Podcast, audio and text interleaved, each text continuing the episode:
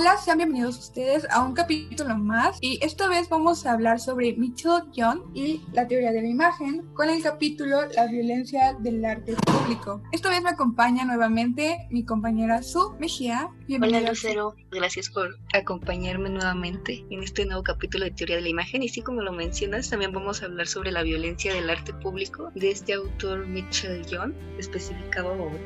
Hablaba un poco sobre todos estos monumentos chinos y lo que ocasionaban dentro de, la sociedad y de su contexto. Pero para nosotros, para centrarlos un poquito más a nuestro contexto histórico y social, pues vamos a utilizar ejemplos que se dan en México y sobre todo que se dan también en la actualidad. Claro, es importante contextualizar a la gente que nos escucha para que comprenda este movimiento y cómo es que la violencia del arte público está presente en nuestros días. Así que vamos a hablar sobre este tema tan importante. Para ti, ¿qué es el arte, qué es la violencia del arte público?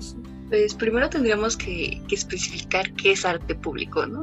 como nos lo ejemplifica el autor. El arte público sería toda aquella manifestación artística que se da o que se ha materializado gracias al apoyo monetario de la ciudadanía. Por eso normalmente lo hace el Estado, lo manda a hacer el Estado, contrata a alguien y estas son las personas que, que crean los monumentos. Entonces el arte público es todo aquello que puede ser accesible. Por eso los monumentos están como en las calles. En la Ciudad de México sobre todo vamos caminando por Palacio de Bellas Artes y a los tres minutos encontramos un monumento y más adelante otro monumento y otro monumento. Entonces todo esto conforma el arte público. Y pues este lado de violencia que ejerce el arte público se puede llamar así como una violencia simbólica, porque no es que el arte te violente directamente, es que dentro de su mensaje o dentro de su contenido, lo que representa sobre todo, tiene una connotación de violencia simbólica hacia, puede ser hacia minorías, puede ser hacia ciertos momentos históricos o puede ser hacia, hacia movimientos sociales que se han dado a lo largo de la historia. Entonces, esto es justamente lo que nos trata de ejemplificar el autor. Y no sé si tú estás de acuerdo conmigo, pero creo que lo más cercano que podemos ver ahorita sobre el arte público y toda esta cuestión de los movimientos y la violencia simbólica que ejercen es lo relacionado con el movimiento feminista, con las marchas feministas. Así es, eh, de hecho concuerdo mucho contigo. Este movimiento nos simplifica demasiado el tema que estamos hablando justo en este momento. Mucho de, esto, de estos monumentos significan mucho eh, y significan más para todas las personas que realmente eh, encuentran en estos monumentos un significado más allá de lo que es una piedra o lo que es una estatua o lo que sea un arco, ¿no?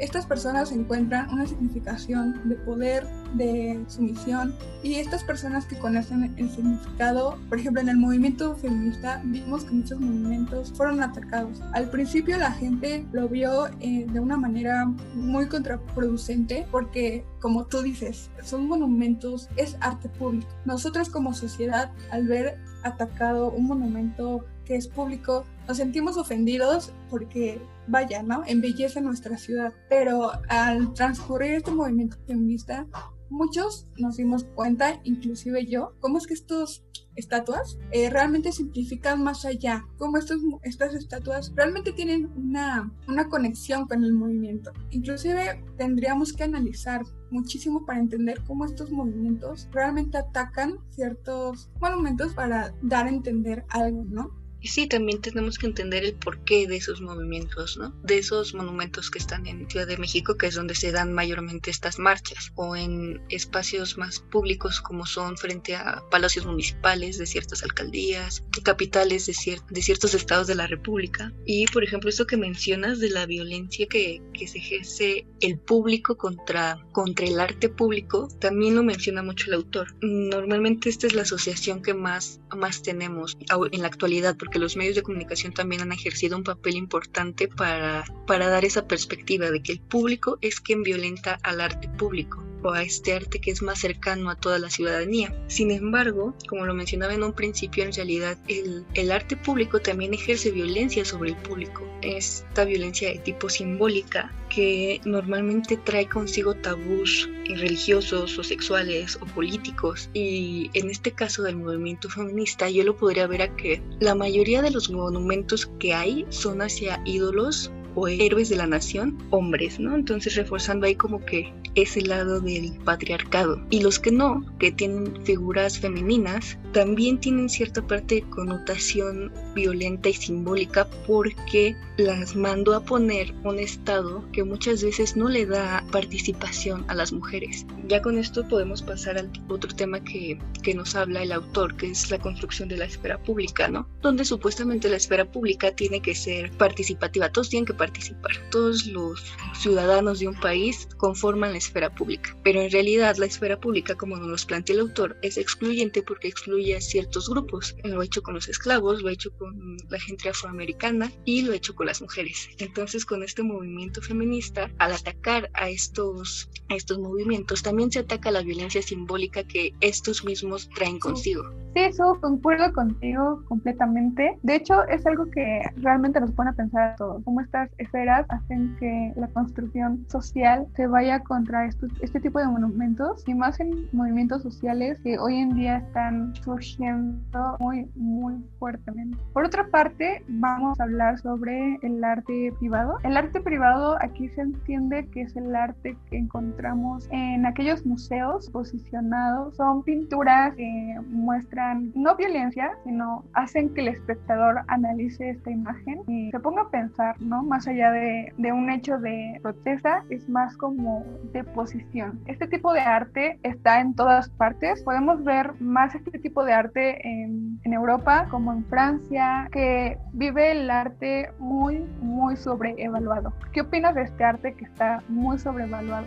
Y también considero que ejerce violencia simbólica, como tú, tú utilizas esta palabra sobrevaluado, no como a desestimar el trabajo artístico de, de quien lo creó, sino que lo elevan de tal manera que ya no permiten el acceso a ciertos grupos o a, cierta, a cierto tipo de personas para que lo puedan ver, para que lo puedan apreciar. Entonces, en este caso estamos hablando de una violencia que excluye a las personas, una violencia que hace menos a personas de cierto rango social, de cierto estatus económico. Entonces aquí se ejerce también una violencia simbólica. Sin embargo, también la violencia puede venir del público hacia la obra de arte privada. Y esto lo vimos recientemente, creo que a principios de año o finales del otro, me parece, con una pintura que realizó el artista Fabián Chaires, que se titula La Revolución. Estoy segura que tú la recuerdas, Lucero, es esta representación de Emiliano Zapata afeminado y desnudo montado en un caballo. Y esta obra de arte ocasionó en el público molestia.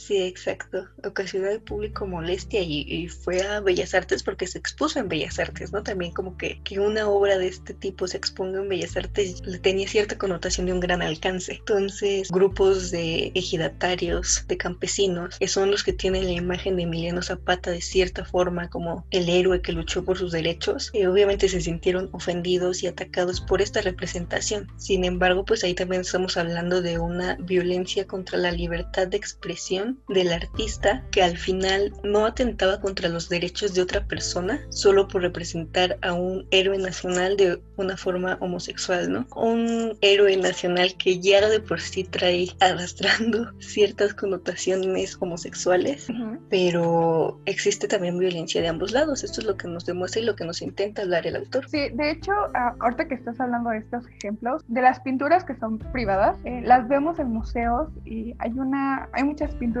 son sumamente reconocidas y que si tú vas a un museo, te puedes tomar un avión, llegas al país, llegas al museo y la vas a ver a 5 metros de ti y con suerte, ¿no? No la vas a poder apreciar porque realmente son pinturas muy valoradas y son pinturas que realmente si tú averiguas no pertenecen entre comillas a nadie, ni siquiera alguien con mucho dinero las, las podrían adquirir por este valor que tienen. En el ejemplo que tú colocas de Emiliano Zapata es un ejemplo que estuvo en boca de todos, ¿no? Cuando esta pintura sale, la familia incluso se indignó, hizo mucho, mucha revuelta por, por esta pintura y como tú dices, los campesinos que tienen esta figura de Zapata como un, digamos, estamos hablando de una, de una, pues ahora sí que de machismo, ¿no? En ese, o sea, de que en ese Emiliano Zapata y verlo en ese sentido, en ese contexto, sí ofende ofende a muchos. Incluso a otros que a lo mejor no, no son fieles seguidores, sí te desconcierta, porque incluso yo cuando la vi me desconcertó mucho. O sea, fue como el de qué está pasando aquí, Pero esa parte de, de la violencia que genera el arte realmente es algo que no todos tenemos presente, que si más de uno estuviéramos conscientes de lo que puede provocar este tipo de, de arte, creo que pensaríamos más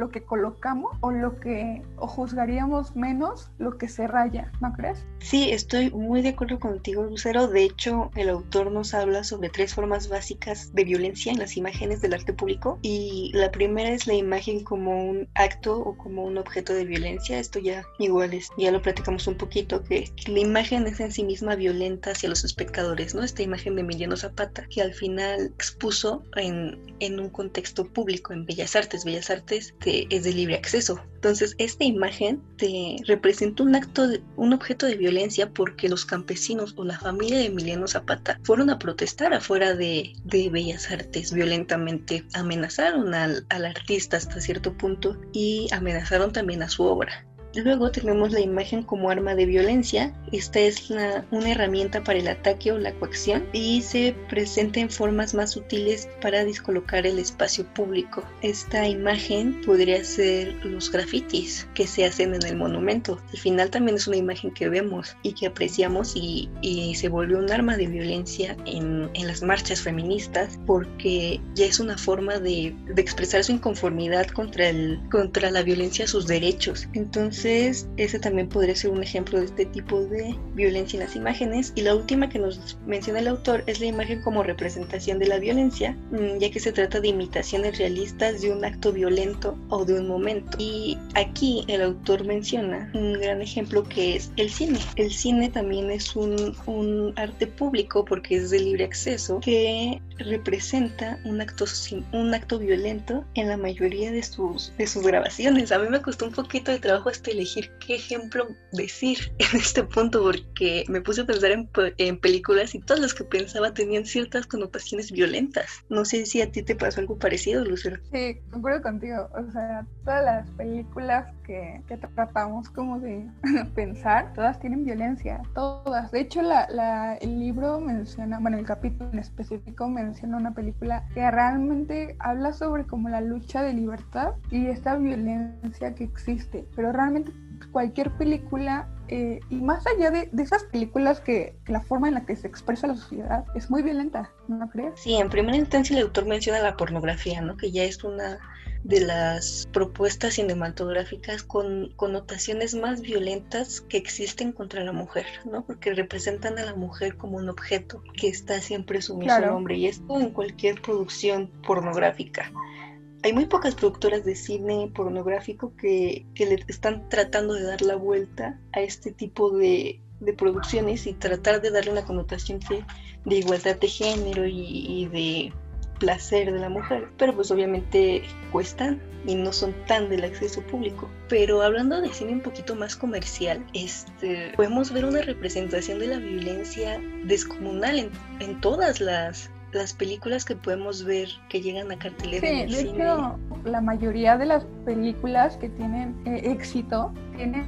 una violencia brutal o sea realmente creo que las que más tienen eh, reproducciones o vaya tienen mayor éxito son, son aquellas que tienen más violencia porque incluso Incluso llegamos a, clasificar ¿no? las películas como, ah, estas son para niños, estas son para adultos, ¿no? Eh, estas son para todo el público, pero inclusive las que son para todo el público tienen una violencia muy sublime, muy que ni siquiera te percatas, pero ahí está la violencia. De alguna u otra manera, en imagen, en fotografía, está presente, pero no todos estamos abiertos realmente como a darnos, más bien todos vemos, pero muy pocos creo que llegamos a, observar realmente lo que estas películas nos tratan de dar a entender o el mensaje que nos pueden llegar a dar y inconscientemente lo recibimos inconscientemente lo reproducimos, ¿sabes? Sí, exacto. Aquí surge la, la pregunta de si nosotros reproducimos este patrón violento por, por el arte que consumimos, por el cine que consumimos, o el cine es una representación tal cual de, de la violencia que se vive dentro de la sociedad.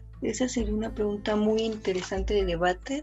las personas que nos escuchan sería muy, muy interesante que nos compartiera su opinión. Pero también quisiera hablar de que el cine, al ser también una forma de representación de la vida cotidiana, podemos ver la violencia, pero también se puede ver, como tú lo mencionas, en todos los, los audiovisuales aunque estén para categorías para niños, también en ficción. Matrix habla sobre el dominio de poder, que también ejerce cierto tipo de violencia. Las películas de Tarantino sobreexplotan la violencia y aún así son de las más consumidas y de las más alabadas, aunque tengan un alto índice de violencia dentro de sus producciones, aunque sea ficción, aunque sea dramatizado. Y películas más con connotaciones de, de lucha social, como la que nos menciona el autor de Malcolm, es, también representa presentan esta violencia porque pues al final fue un hombre afroamericano que luchó por los derechos de, su gente en Estados Unidos y que contrasta mucho con la ideología y el discurso que, que tenía Martin Luther King. Y pues al momento de su muerte esto ocasionó un despertar violento en casi toda la gente afroamericana, ¿no? Que ya después trajo consigo muchos cambios sociales. Pero esos cambios sociales es muy interesante que se hayan dado por la violencia. Y esta película, este film que nos, que nos menciona el autor, representa,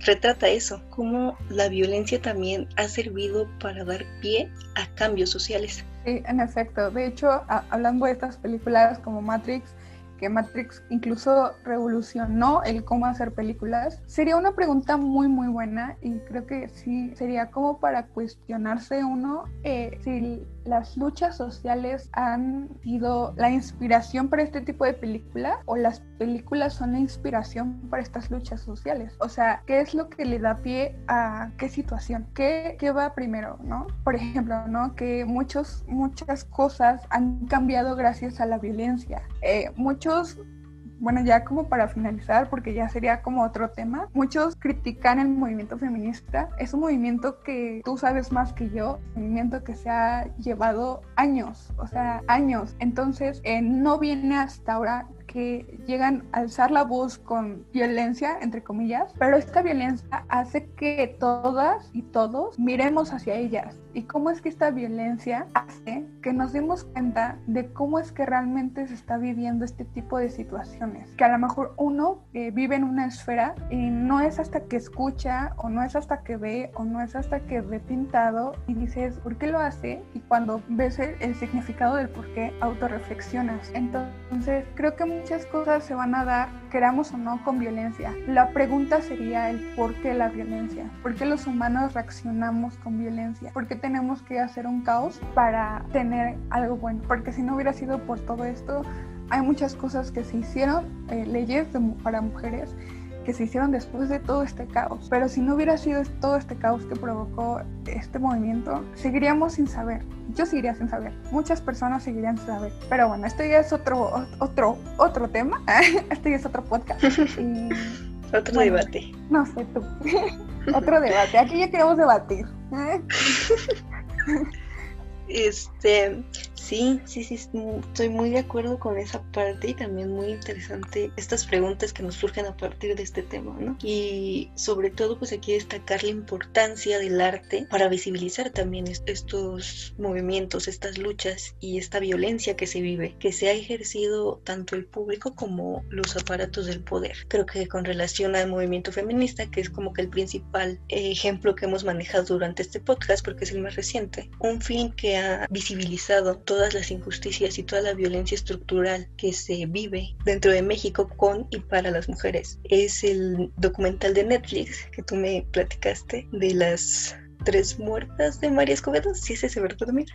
Sí, de hecho sí es esa, que de hecho te había platicado que la vi. Yo eh, muy abiertamente contigo te he dicho, sabes que soy muy ignorante en este tema y ya te comenté, yo cuando vi este documental lloré, o sea, lloré con lloré tanto que dije, no no tenían ni la mínima, así, nada, nada de lo que era este movimiento. Eh, sí te deja, bueno, ya, te dejo hablar porque aquí lloramos.